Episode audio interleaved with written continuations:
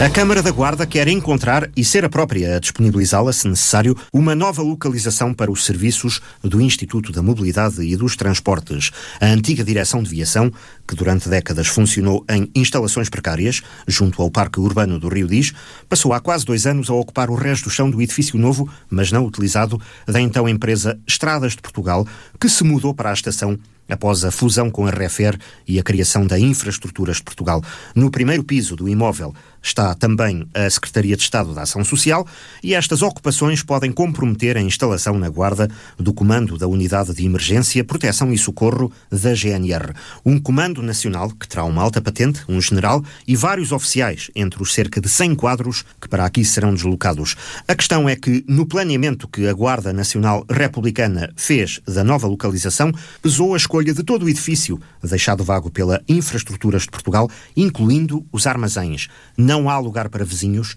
tratando-se de um espaço destinado a uma força de segurança. A Secretaria de Estado da Ação Social não será problema. Desde o início que aquelas eram instalações provisórias e só a pandemia atrasou as obras, que permitirão à equipa da Secretária de Estado Rita Mendes ocupar o antigo Palácio das Corporações, mais condigno, aliás, com um departamento do governo que recebe diariamente presidentes de Câmara e dirigentes de instituições de todo o país. Mas é com o IMT que as negociações estão mais difíceis difíceis, admite o autarca da Guarda, Carlos Monteiro. Eu tive eh, ainda no final do mês eh, passado, julho, eh, com uma reunião no meu gabinete com o presidente do IMT para avaliar também a disponibilidade, mesmo até o município, digo desde já aqui, o município disponibilizar outras instalações para que o IMT disponibilize o sítio onde está, porque a unidade de emergência, proteção e socorro da GNR necessita de toda aquela edificação integralmente e na sua globalidade. Não é possível partilhar este tipo de equipamento. O problema é que, pelo que se percebe das declarações do Presidente da Câmara, o Instituto da Mobilidade e dos Transportes pode não estar disposto a mudar de instalações. Percebendo eu, que não quero tornar público, aquilo que me foi transmitido pelo Sr. Presidente do IMT, eu vou, efetivamente, uh, encontrar uma solução alternativa e que levarei pessoalmente ao Sr. Ministro da Administração Interna para dizer aquilo que a Guarda quer para resolver este projeto que, em cooperação com o Governo Central, nós queremos que se sedie eh, na Guarda com a atração de mais de 100 operacionais efetivos para dinamizar e desenvolver a partir da Guarda uma unidade de abrangência nacional, comandada até por um Senhor General, e por isso tem que estar dotado de todas as condições logísticas, físicas e humanas para uh, aqui uh, podermos uh, desenvolver esse trabalho. O município está assim disposto a ir às últimas instâncias para encontrar uma solução que não ponha em risco a instalação do comando da Unidade de Emergência, Proteção e Socorro na Guarda. Carlos Monteiro quer chegar a acordo com todas as partes, custe o que custar. Mas não conseguiremos fazer se não conseguirmos ter o acordo dos vários intervenientes. Temos a Secretaria de Estado, que eu espero que seja por pouco tempo, por pouco mais tempo, instalada no edifício do IMT, das Infraestruturas de Portugal, peço desculpa, mas tenho também o, o próprio eh, Instituto, Instituto de Mobilidade Terrestre no resto do chão. Eu sei que as instalações que eles tinham no passado eram, de facto, eh, muito más, mas eh, penso que a Câmara, em última instância, assegurando a dignidade, a comodidade, o mesmo valor de conforto e de qualidade das instalações que tem noutro local, não pode ser óbvio,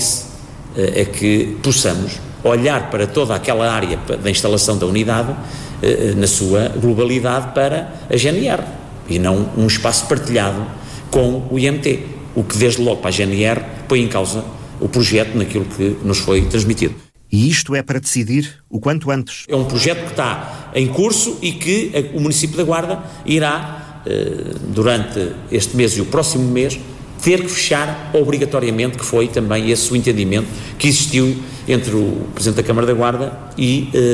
uh, o então General Comandante da GNR Nacional. Carlos Monteiro diz que, no que depender da Câmara, o Governo não terá motivos para não instalar na Guarda a unidade de emergência, proteção e socorro da GNR, nem para não cumprir as promessas que fez à cidade, como a do Centro Nacional de Educação Rodoviária ou a do Arquivo Central do Registro Automóvel. Quanto às outras eh, promessas, eu fico também agora um pouco mais preocupado. Preocupado porque é tempo de começarmos a ver, pelo menos em termos eh, jurídicos, estatutários, a que serem criados. E depois, do ponto de vista físico, estes serviços, estas instituições na Guarda. E o município da Guarda apoia o governo também na construção, no, na instalação, naquilo que está ao seu alcance para que estas realidades prometidas pelo governo se tornem efetivas no mais curto espaço de tempo. Porque são promessas que já ocorreram há algum tempo a esta parte e nós queremos que as coisas também aconteçam e para acontecer eh, não esperemos que nos caem estas coisas nos caiam do céu mas ainda assim estamos ao lado do governo para que amanhã a gente possa reunir e fechar já eh, a instalação do centro uh, uh, rodoviário ou do Arquivo Nacional do Registro Automóvel, uh, onde tivemos já este mês na Torre do Tombo também para fechar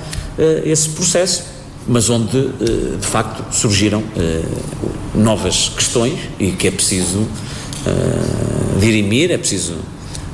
resolver, desde logo aumentando até o número de valências e de,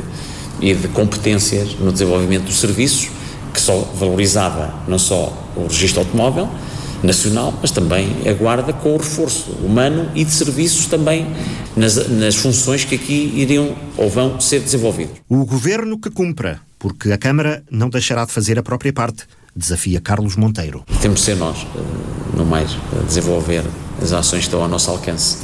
para promover também o desenvolvimento e não esperar só que o governo também faça o que se fizer já é bom. Para já, a luta é pela instalação na Guarda do comando da Unidade de Emergência, Proteção e Socorro da GNR.